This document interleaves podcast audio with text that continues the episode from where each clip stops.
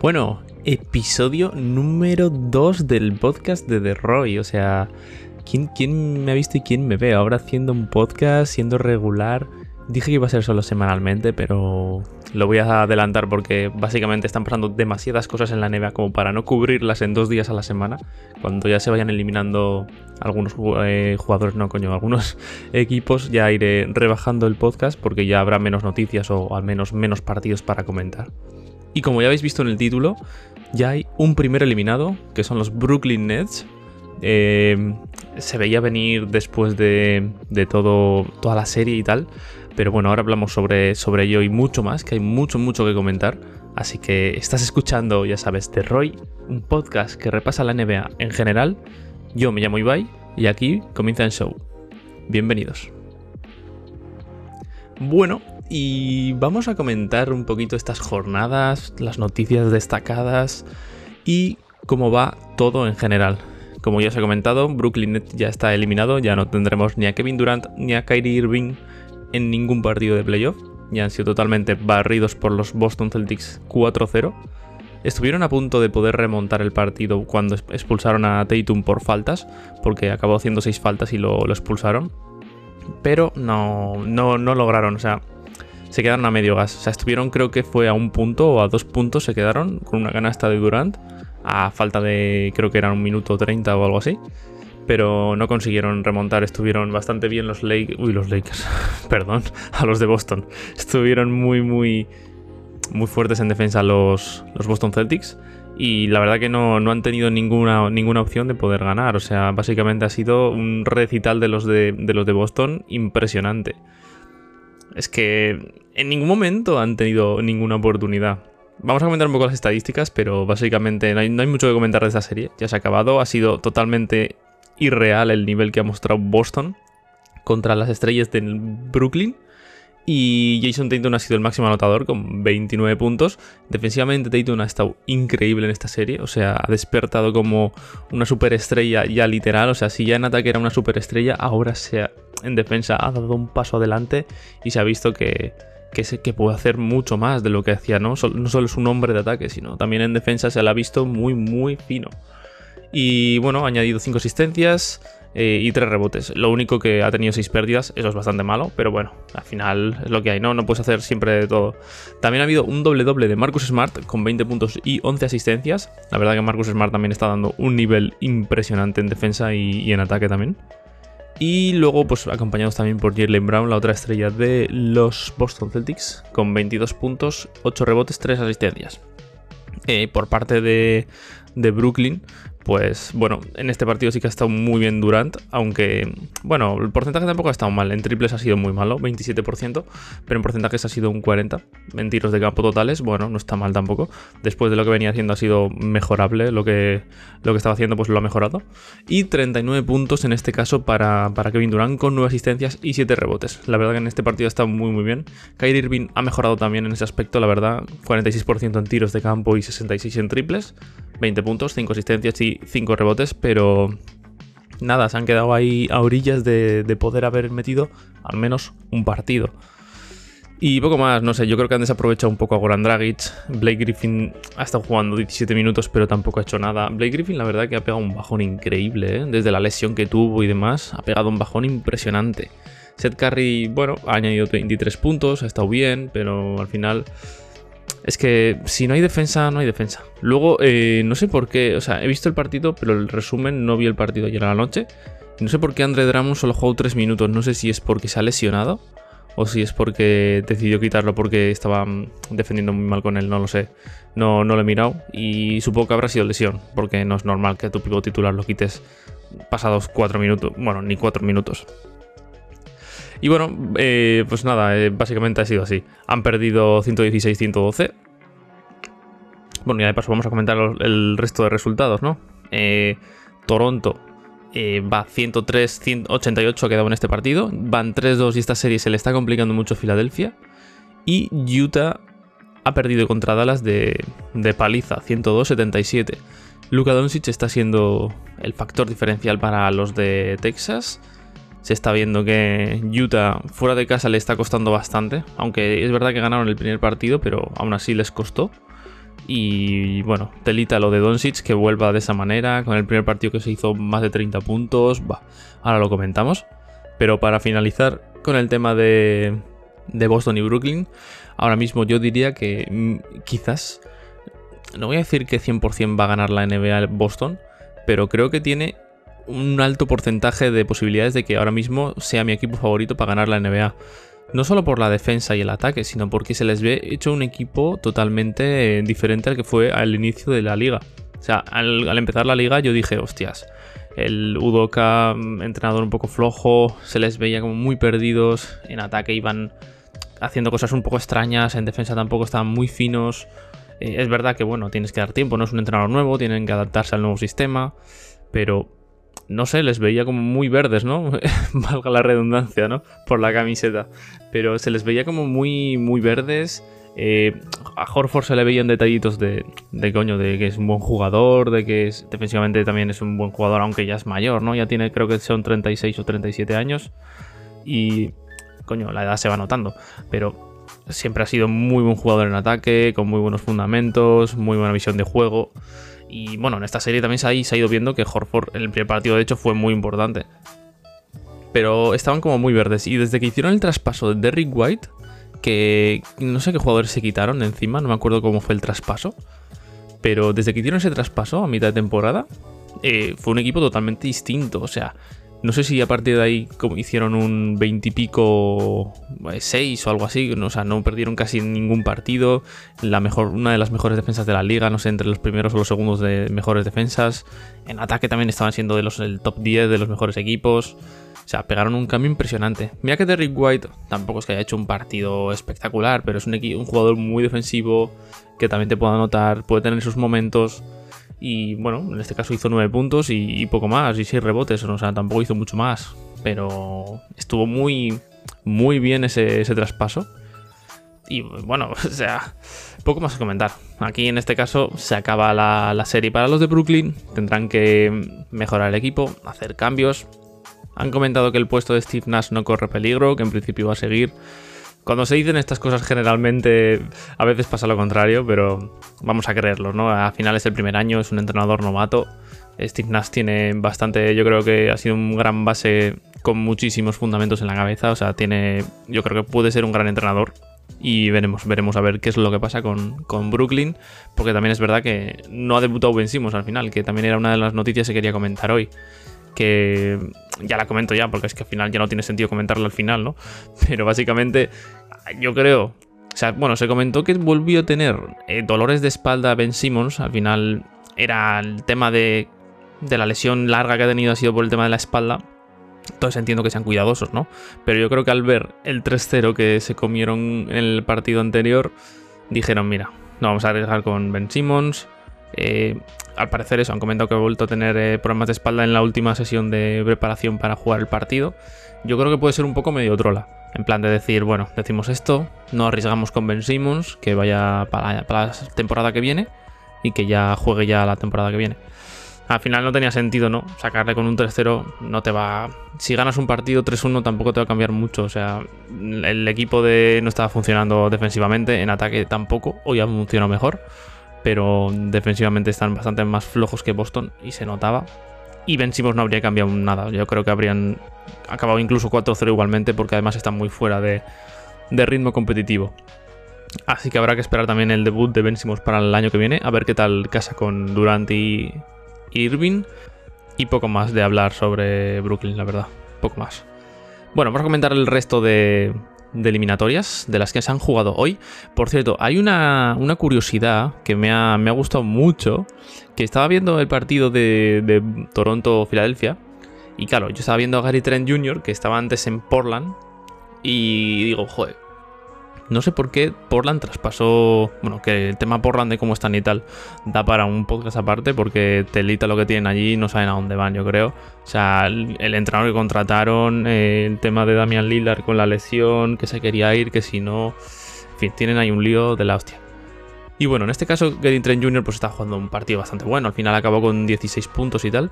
Y estaba viendo el partido y yo, yo estaba flipando porque digo, a ver, eh, ¿por qué coño eh, Toronto, eh, o sea, Toronto, perdón, eh, Portland hizo un traspaso por Gary Trent Jr. Querían conseguir a Norman, Powell, que Powell en teoría por estadísticas estaba siendo mejor, ¿no? Era promediando 20 puntos, con mejor acierto en triples, y al final como que buscaban un poco eso.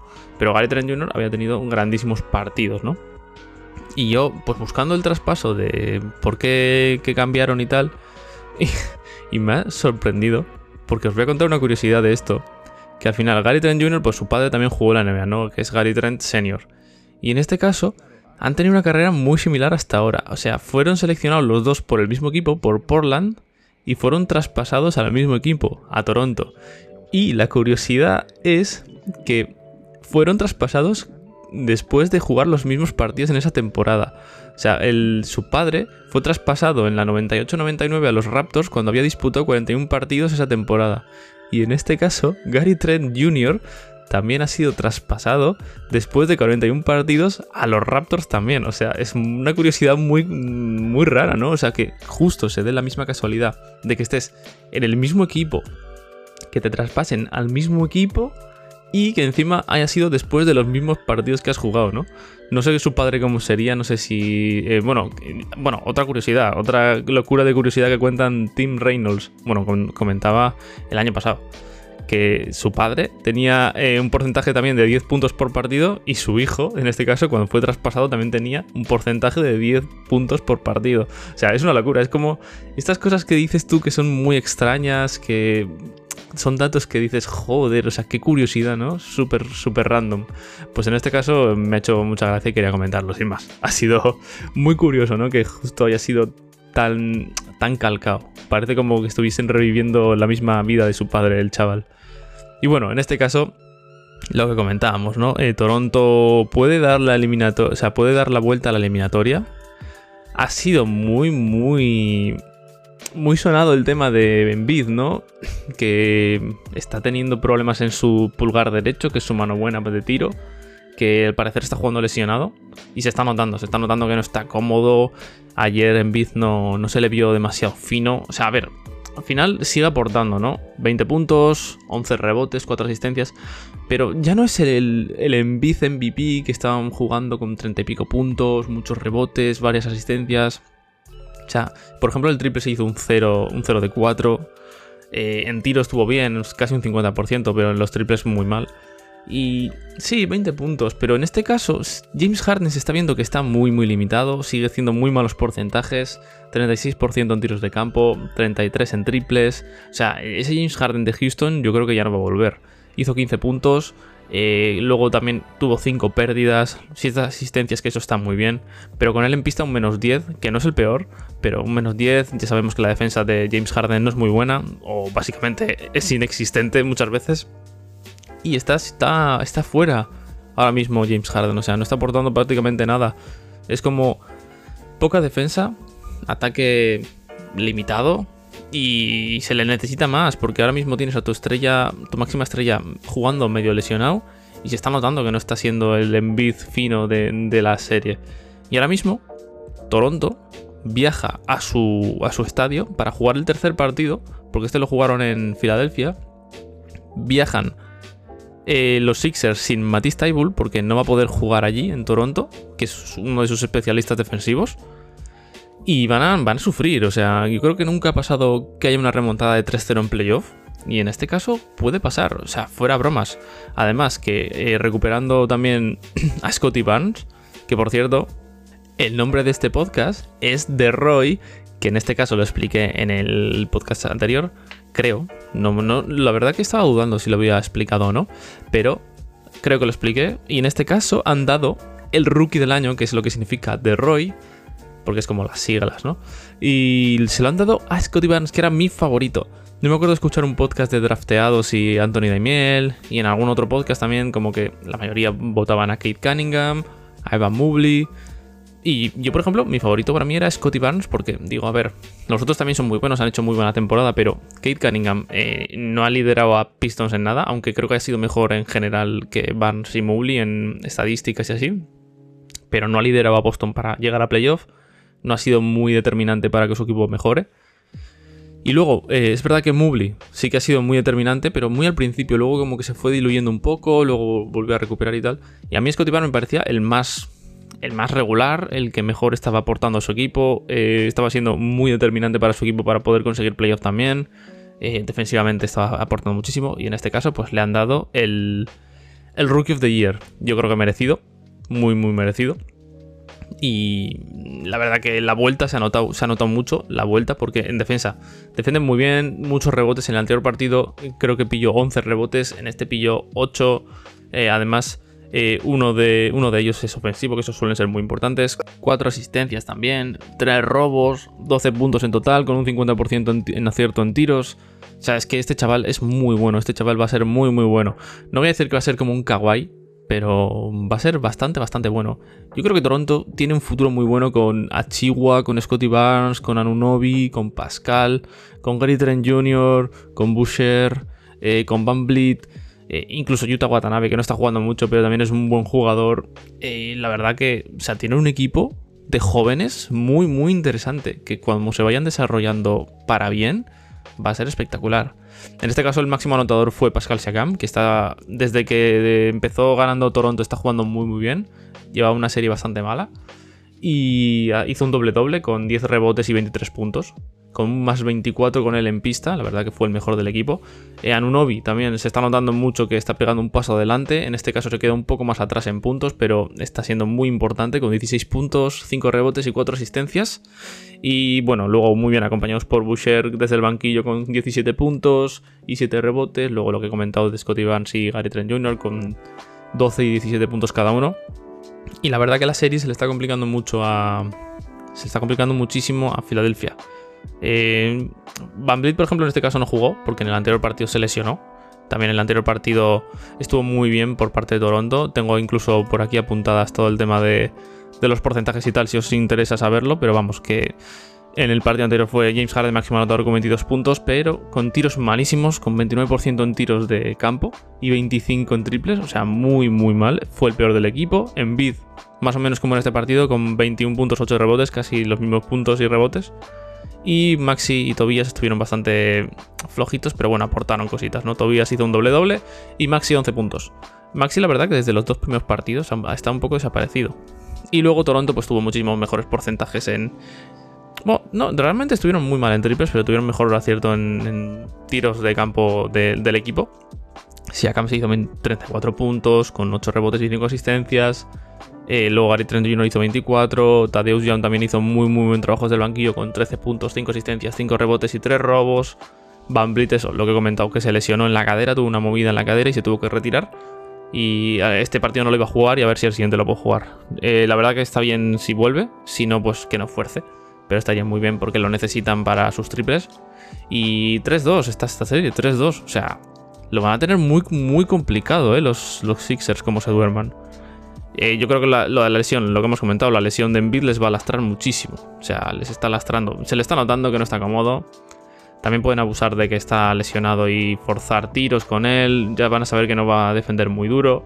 O va a intentar no lesionarse más la mano. Yo, en mi opinión, creo que debería de parar, pero si para, seguramente se pierda toda la temporada. Pero claro, si agravas la lesión, te puede peligrar la temporada que viene. Así que habrá que ver cómo, cómo reacciona esto. Básicamente, lo que necesita Sixers es que James Harden pega un paso adelante ya de una vez, que demuestre la estrella que ha sido y que debería de seguir siendo, que Maxi intente seguir aportando lo que aportó en los primeros partidos y que Tobias Harris también dé un paso adelante para suplir la carencia que está teniendo en Bid por el tema de la lesión. O sea, no hay más.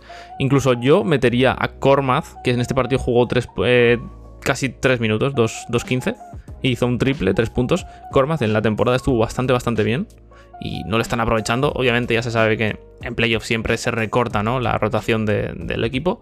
Pero en este caso, si Niang no te, no te está aportando lo que te debería de aportar y Kormaz sabes que es un gran anotador de 3, aprovechalo, joder, aprovechalo. Y vamos a ir con el último partido del día de hoy, que ha sido el de Utah Dallas. Luego comentaré un poquito los anteriores que hubo y tal, porque Chicago telita, lo de Chicago, lo de Chicago es lamentable, o sea, los últimos dos partidos. Y vamos a ver un poquito el tema de Utah, porque ha sido barrido hoy literal por eh, Dallas. En el anterior ganó, ganó Utah. Estuvo muy muy bien Utah con un gran Norman Mitchell, con un gran eh, Rudy Gobert. A ver, realmente el mejor del partido anterior fue Clarkson con 25 puntos, que es ahora mismo diría de sus mejores jugadores. Además, saliendo desde el banquillo, está aportando muchísimo. Bogdanovich estuvo muy, muy flojito. Y en este caso, Donovan Mitchell, pues 23 puntos y rebotes, 7 asistencias, con malos porcentajes, eso sí, muchos tiros libres, pero con muy malos porcentajes en tiros de campo, con 33% y 20 en triples. Es muy malo. Luego Rudy Gobert, la verdad que fue un poco determinante porque le hicieron muchas faltas, le estaba saliendo bien a Dallas porque tiró, o sea, fíjate, estas cosas siempre se dice, ¿no? O sea, eres un jugador de baloncesto y tienes que entrenar bien los tiros libres, o sea, siendo un pivot yo creo que los tiros libres son vitales para, para ese jugador. Pues en este caso, eh, Rudy Gobert tiró 18 tiros y metió la mitad, o sea, metió solo 9. Que bueno, está bien, ¿no? Porque no es un jugador muy fiable de, tiro libre, pero le estaba saliendo bien a Dallas hasta que, bueno, al final luego Rudy Gobert un par de canastas que hubo entre Donovan Mitchell y él consiguieron encarrilar el partido, pero en este caso 50% en tiros libres es muy malo, al menos tenme un 60, ¿no? Un 70, un 65. Pero un 50 es muy, muy malo. Además, como un pivot como Gobert, que le van a hacer muchas faltas. Y bueno, en este caso hizo 17 puntos, 15 rebotes, 10 de ellos ofensivos. Eso fue muy, muy bueno. Estuvo muy bien en el rebote. O sea, 10 ofensivos es una locura. Y luego 4 eh, de 8 en tiros con un 50%. Bastante bien. Al final, pues sus tiros son muy cerca del aro. Y lo que hemos comentado, Bogdanovich muy flojito con 11 puntos. Le necesitan si quieren ganar la eliminatoria o al menos empatarla. Dallas estuvo muy, muy bien en la vuelta de Doncic con 30 puntos, 10 rebotes, 4 asistencias y 2 robos. La verdad que para volver de lesión, es verdad que no era muy larga la lesión, pero volviendo de lesión está muy muy bien, además con un 50 en tiros y un 40 en triples. Máximo anotador de su equipo también. Y bien acompañado por Branson, que Branson ya está siendo, ya no es sorpresa, ya es eh, una realidad. 23 puntos con porcentajes algo malos, pero bueno.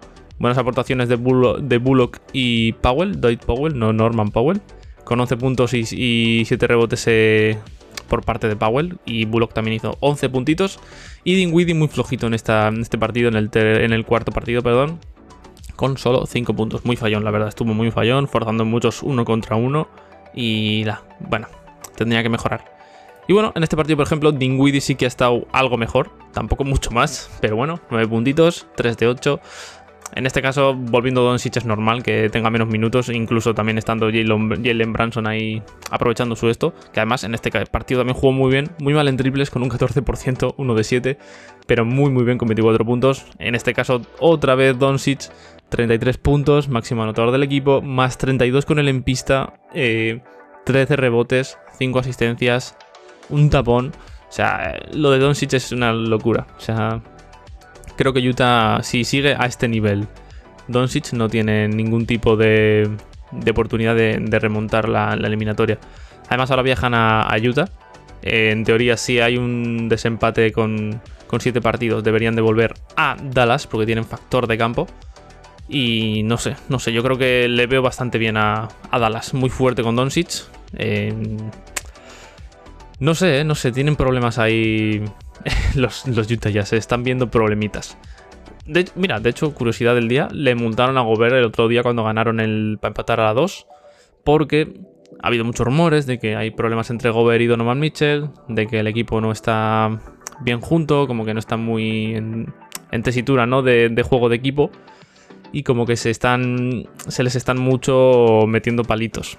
Y en este caso, pues en la entrevista después del partido tal, de Gobert, pues eufórico, obviamente. Acabas de ganar, acabas de empatar la serie, estás en tu campo con toda la gente gritando.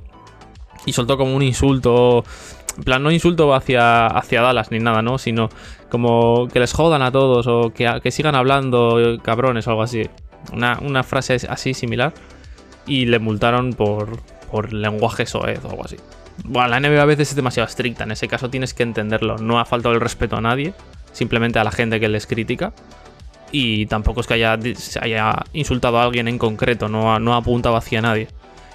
Pero bueno, no sé, a veces la NBA es demasiado estricta con estas cosas. Para unas cosas yo creo que lo hace muy bien, como el tema ese de reconocer errores arbitrales, eh, Yo que sé, eh, multar cuando haces flopping, que flopping, para el que lo sepa, es cuando simulas una falta y esas cosas.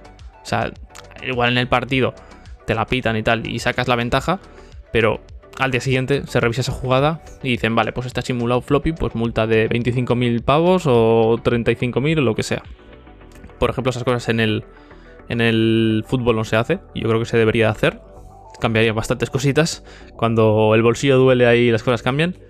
Y bueno, eh, lo que comentaba, Branson, Branson, muy bien, 24 puntos, 5 rebotes, 4 asistencias. Me sorprende que este tío eh, recoja 4 rebotes porque es muy pequeñito. O sea, creo que son... Bueno, pequeñito para la NBA, creo que igual hasta mide más que yo seguramente, pero creo que mide un 80 y tantos. Y es muy chiquitín para comparar, comparado con otros jugadores. Y bueno, luego Dorian Smith estuvo muy bien con 13 puntitos también. Y bueno, luego Maxi Clever y Ray Bullock con 9 también estuvieron bastante bien. O sea, perdón, Maxi Clever no, Dinwiddie. Eh, sobre Utah. A ver, eh, lo tienen complicadito, la verdad. Hassan Whiteside estuvo jugando 13 minutitos, no sé, es curioso porque tampoco es que... A ver, da, es para dar descanso a Rudy, pero no ha hecho mucho. Mira lo que ha sido Hassan, ¿eh? Mira lo que ha sido y ahora dos puntos con menos 18 con él en pista. Menos 38 con Donovan Mitchell, el peor de su equipo. Un 4 de 15, un 26% en tiros, 9 puntos de Donovan Mitchell, o sea, estuvo horrible. Los que sostenieron al equipo una vez más Clarkson y Rudy Gobert. Clarkson, o sea, saliendo desde el banquillo durante toda la temporada, ha aportado muchísimo y sigue aportando. O sea, a veces ha sido incluso el máximo anotador del equipo. Y en este caso ya he dicho 20 puntos, 4 rebotes, 3 asistencias, 2 robos, o sea, jugando muy muy bien. Mike Conley muy muy flojo, muy, muy flojo, un 16% en tiros, 4 puntos, 5 asistencias solo para un base. Es verdad que con él en pista es solo menos 7, pero... A ver, defensivamente es bueno, pero muy malos tiros. Y repartir juego para un base, si no lo, si no lo haces, pues además con dos pérdidas también, Norman Mitchell con 4. En este caso estuvieron muy mal. Doncic fue un torbellino para, para estos y poco más que comentar, la verdad, poco más. Luego hubo bastante rotación cuando ya el partido estaba bastante decantado, cuando iban ganando creo que de 20 o más. Pues ahí estaba ya decantado, bueno, que 20, tío. Casi creo que eran 30. Luego recortaron un poco y tal, hubo mucha rotación para descansar a sobre todo a muchos jugadores. Y, y nada, yo creo que Utah tiene que pegar un cambio. Bogdanovic también fatal, 0 de 9 dos puntos, menos 37 con él en pista, eh, junto a Norman Mitchell, los peores. Poco que comentar aquí, poco que comentar. La verdad que fatal. Eh, Utah tiene que pegar un clic ya, si quieren remontar la serie y empatarla. Pero lo tienen muy, muy, muy jodido. Vamos a pasar a otros partidos ya para acabar y luego comentamos las noticias. Ya sabéis, vaya gallos me salen de vez en cuando mi serie favorita ahora mismo, ¿cuál es? La de Grizzlies Wolves. Bueno, o, igual estaría entre la de Suns y New Orleans, ¿eh? porque están dando un nivel impresionante en New Orleans. Grizzlies Wolves, partido anterior, por cierto, el Most Improved Player, que en este caso es el jugador más mejorado, se le llama en español, es un poco raro el nombre ha sido Jamorant. No soy partidario de que sea Jamorant porque ya es una estrella que el jugador más mejorado yo creo que tendría que, ser, que haber sido Desmond Bain en este caso, que es el, su compañero de Memphis. Pero bueno, así lo han decidido, lo han votado así, pues ya está. Hay que comentarlo, ¿no? El premio de, de esto, de mejor jugador más mejorado, ha sido Jamorant. Merecido también porque ha mejorado mucho sus tiros, sus puntos, sus porcentajes, sus todo. O sea, todas sus estadísticas las ha mejorado. Pero bueno, yo creo que debería haber sido Desmond Bain, que ha pegado un salto mayor de calidad que, que Jamorant este año. Porcentajes del equipo, 48% en triples, 47... Eh, o sea, 48% en tiros de campo, 47 en triples. Jamoran poca anotación, pero se dedicó más a repartir juego. En este caso acabó solo con 11 puntos, pero hizo 15 asistencias y 8 rebotes. Se acerca del triple doble. Malos porcentajes, por su parte, con 4 de 13, un 30%. Y Desmond Bain, el que comentaba antes, en este caso fue el, mejor de su equipo. Máximo anotador, con 34 puntos y 60 de acierto. Luego también muy bien Dylan Brooks, con 24 puntos y un muy muy buen acierto en triples con un 75%, que eso está muy muy bien.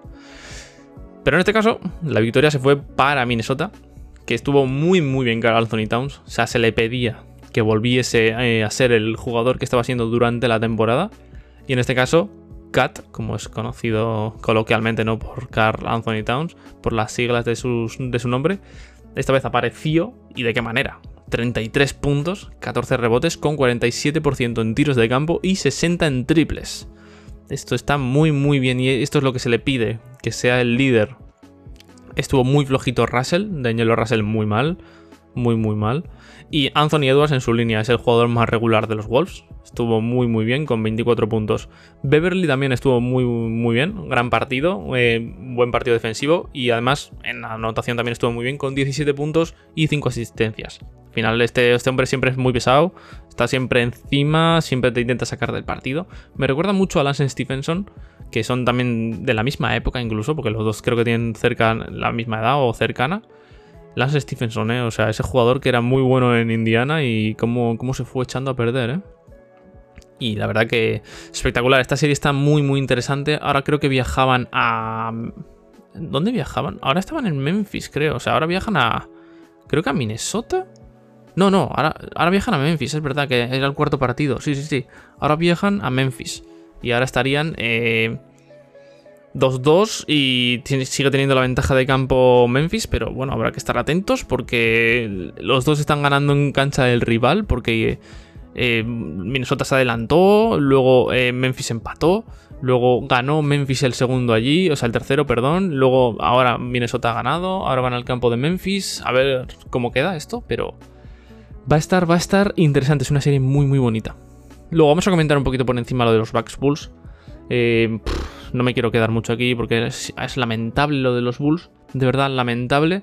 O sea, soy de los Bulls y me da mucha rabia cuando pasa esto. Porque no es la primera vez que pasa durante la temporada, ha pasado varias veces. Tercer partido de los Bulls con 1-1.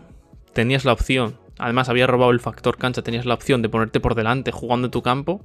Además, sin Middleton, que está lesionado y seguramente se pierda toda la serie de Bucks Bulls. Y a ver si la siguiente puede reaparecer. Está en duda. Lamentable este partido. Llegaron a perder de 50 puntos. De 50. Máximo anotador de los Bulls fue Busevich con 19. De Rosen y Lavin fatal. Con 11 puntos de Rosen y 15 Lavin. Y en ningún momento llegaron a competir el partido. O sea, no aprovecharon la falta de, Middleton ni nada. Eh, nada que destacar de los Bulls en este, en este partido. Y por parte de los Bucks, porcentajes muy buenos en tiros. Por cierto, porcentajes del equipo bastante malos, 26% en triples de los Bulls. Y los Bucks muy bien. Janis estaba increíble. Eh, Grayson Allen increíble también en su partido. 22 puntos, 6 rebotes. Eh, Giannis, pues eso, en su línea, ¿no? Regular, 18 puntos, 9 asistencias, 7 rebotes. Holiday también muy bien, con 16 puntos y un más 27 con él en pista. Eh, luego Portis también se hizo un doble-doble con 18-16. Partido cómodo, con mucha rotación para ellos. No se cargaron mucho de minutos. Ah, la verdad que fue un partido súper cómodo. Que llegaron a ganar de 50. De 50. O sea, increíble, partido muy, muy malo. Y el siguiente partido también lo ganaron los Bucks. O sea, en vez de competir, ¿no? E intentar eh, empatar la serie, un 2-2, tal. No, no, no, volvieron a aparecer. Estuvieron perdiendo por muchísimos puntos también en este partido. creo que acabaron perdiendo el partido casi de 30. O sea, partido ridículo, igual que el anterior. Mejor Lavin y de Rosen con 23 y 24 cada uno. Pero Lavin, bueno, Lavin hizo un doble doble, pero nada, nada más. Busevich estuvo mal. También hubo un doble doble de Patrick Williams, pero al final para nada. Defensa paupérrima del equipo, sin opciones de ganar en ningún momento.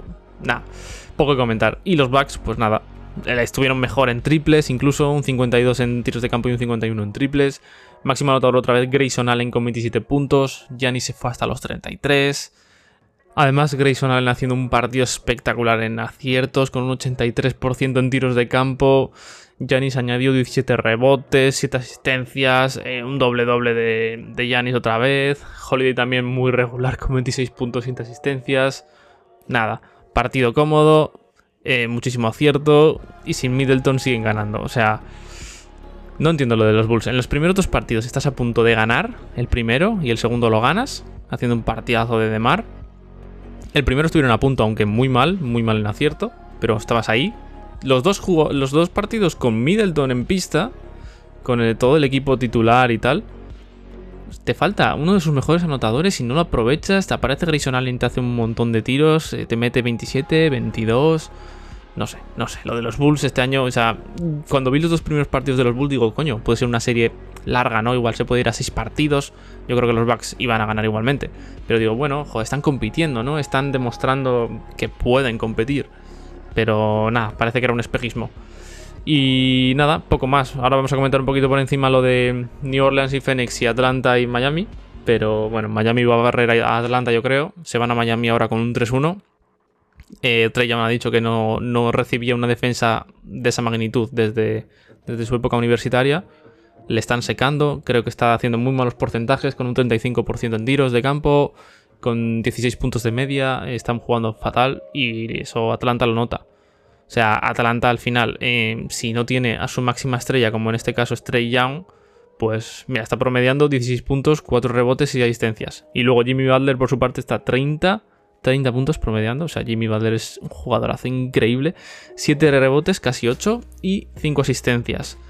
En este último partido que jugaron ganaron 110-86. O sea, los barrieron. Es verdad que estuvieron como muy parejos hasta el tercer cuarto, pero a partir de ahí plan, despegó Miami como un cohete. Y, nada, o sea, muy mal en este, en este partido Young con 9 puntos, un 27% en, acierto. El mejor de su equipo fue de Andre Hunter. Eh, creo que solo hubo un jugador más que pasó de los 10 puntos que fue John Collins, el resto no llegó a los 10 puntos. Partido muy lamentable. Luego Jimmy Butler, 36 puntos. Su equipo muy bien Bama de Bayo, muy bien Tucker, muy bien Struz, muy bien Gabe Vicent.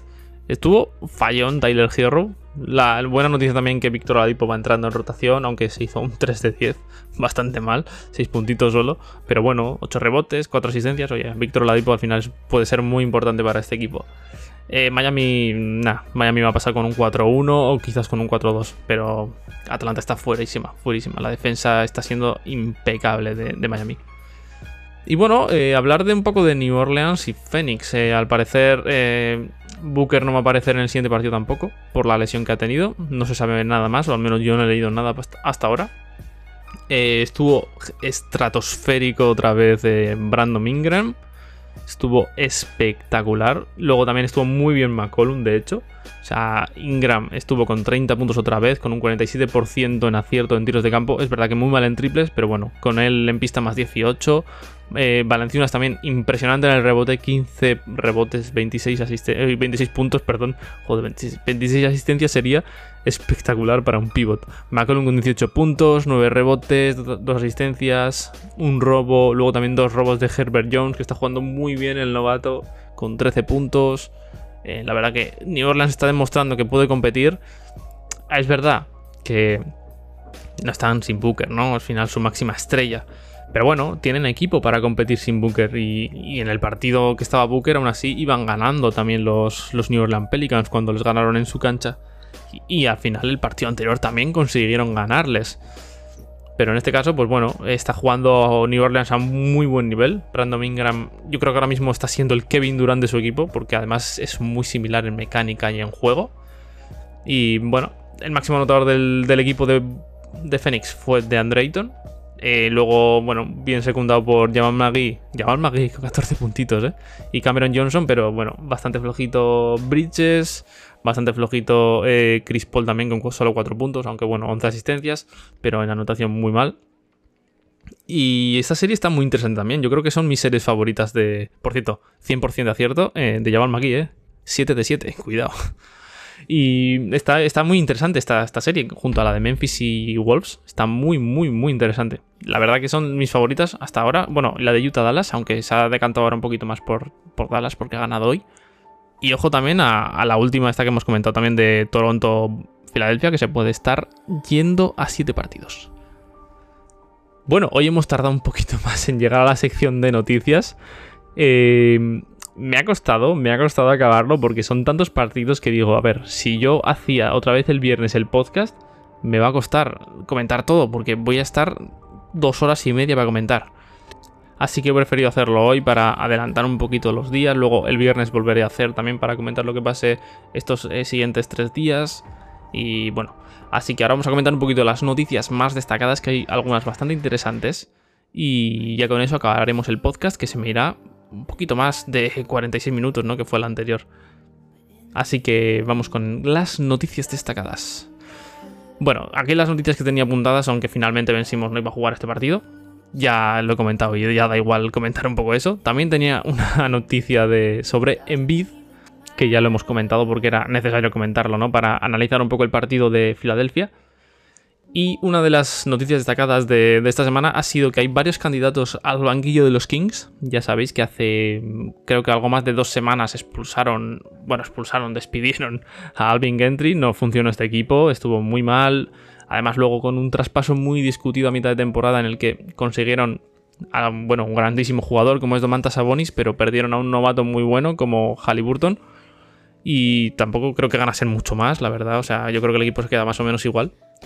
Y según Sam Sarania y Wojnarowski, los candidatos serían Mike D'Antoni, Mike Brown, asistente de Warriors, Steve Clifford, consultor de los Nets, Will Hardy, asistente de Boston, y Darvin Ham o Charles Lee, que son los asistentes de los Bucks. Según el equipo también de California, han comentado que van a ser bastante meticulosos y cuidadosos al elegir a su nuevo head coach o su nuevo entrenador. Y al parecer, la actual estrella de, los Kings, bueno, junto a Aaron Fox, eh, Sabonis quiere involucrarse también en la selección del nuevo entrenador. Estas cosas suelen pasar cuando hay estrellas muy potentes, aunque en este caso igual Sabonis no es la mayor estrella de la liga, pero es un All-Star y una de las máximas estrellas de los Kings junto a Darren Fox y quiere pues estar ahí metido en el tema. Yo creo que me parece, me parece bien, me parece bien que tus jugadores estrellas estén contentos. Incluso Darren Fox debería tener un poquito más de implicación en, el equipo y en, en seleccionar el entrenador.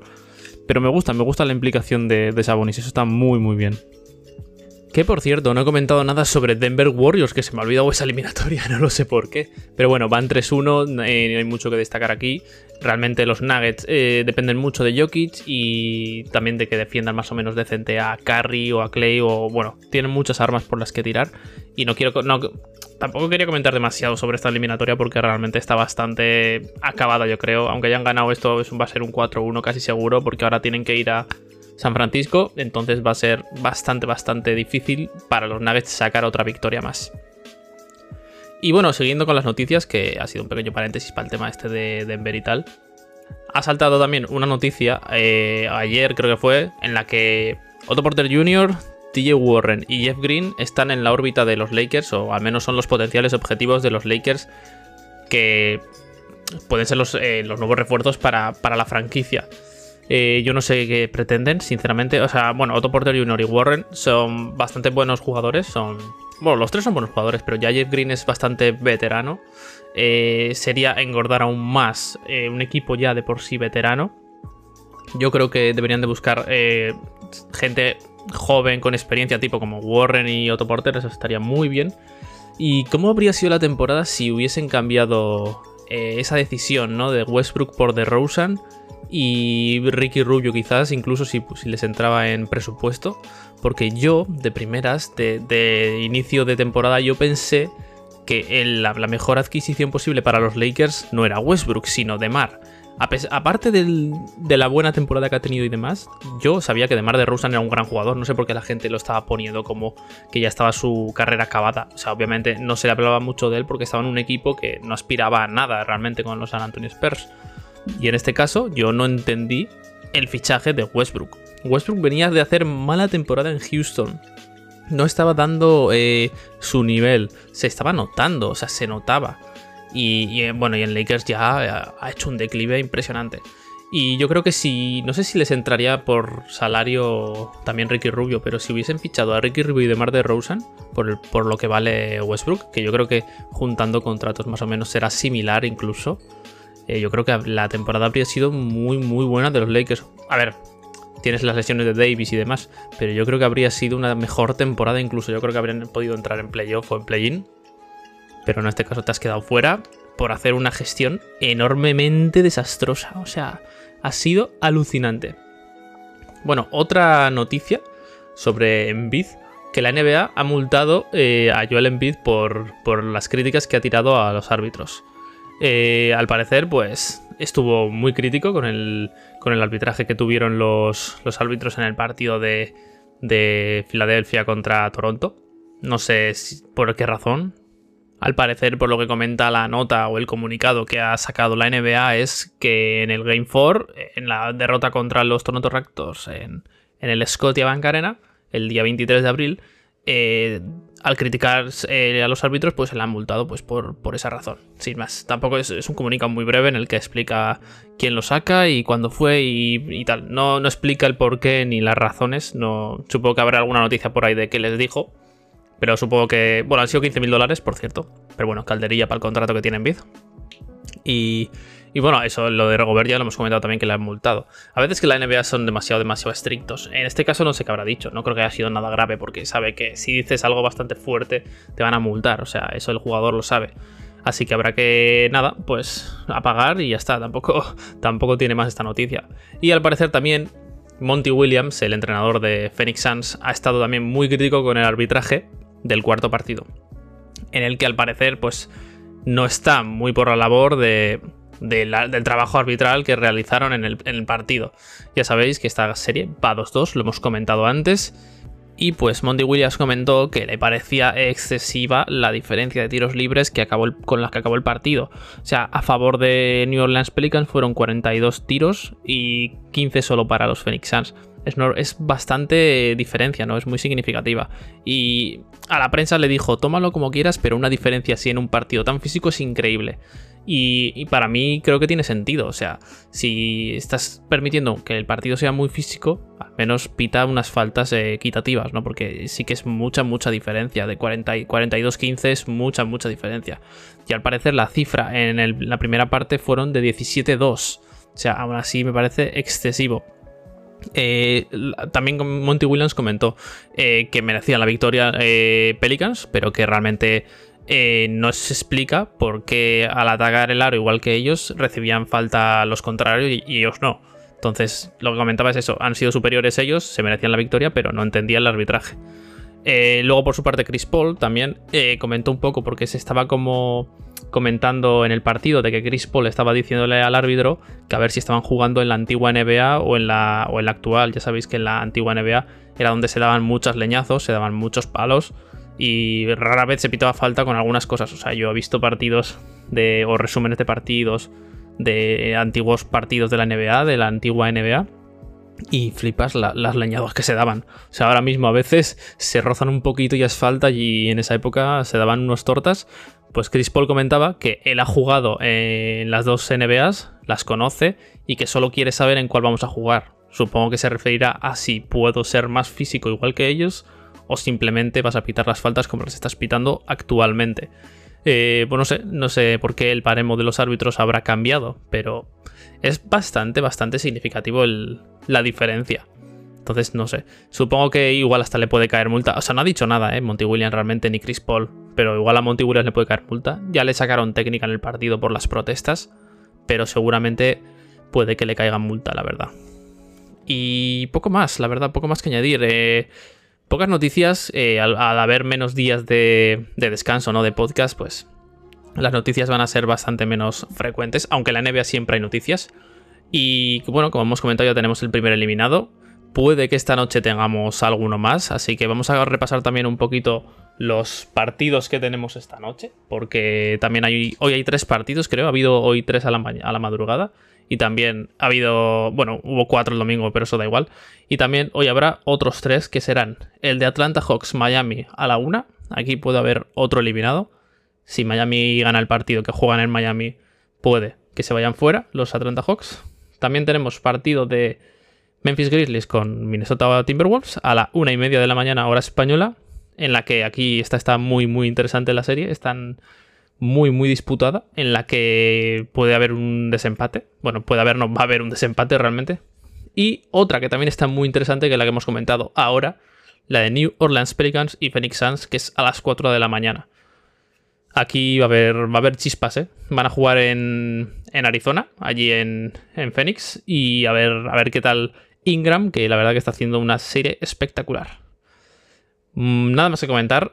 Eh, muchas gracias, ya sabéis que siempre agradezco un montón la gente que escucha este podcast. No sé quiénes sois porque no es como un directo de Twitch o estas cosas en las que ves el feedback de la gente al momento.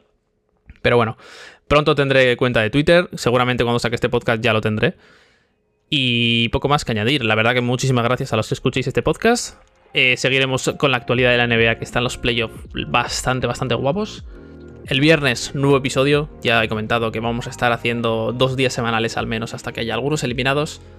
Seguiremos aprendiendo y mejorando con el tema del podcast y el tema de mis conocimientos NBA, que ya sabéis que yo no soy ningún experto.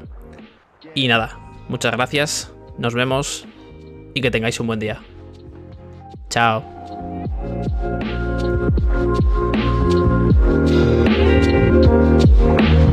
Thank you.